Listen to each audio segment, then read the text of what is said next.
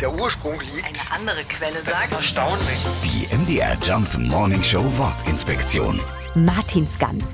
Ja, die Martinsgans ist momentan in aller Munde, im wahrsten Sinne des Wortes, aber auch, weil sie sehr viel teurer ist als die letzten Jahre. Was hat aber die Martinsgans mit St. Martin zu tun? Dafür gibt es verschiedene Erklärungen. Eine Erzählung besagt, dass das Volk von Tours im heutigen Frankreich Martin als Bischof gewinnen wollte.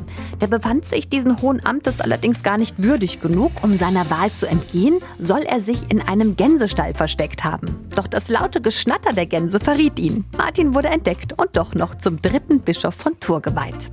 Wahrscheinlicher ist aber eine andere Erklärung. So mussten Bauern am 11. November ihren Lehnsherren die Pacht bezahlen.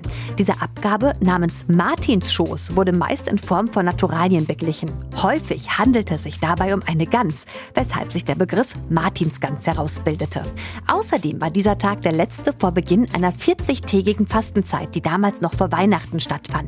Die Menschen genossen also noch einmal einen deftigen Braten, bevor dieser erst einmal für Wochen tabu war. Die MDR Jump Morning Show Wortinspektion. Jeden Morgen um 6.20 Uhr und 8.20 Uhr und jederzeit in der ARD Audiothek.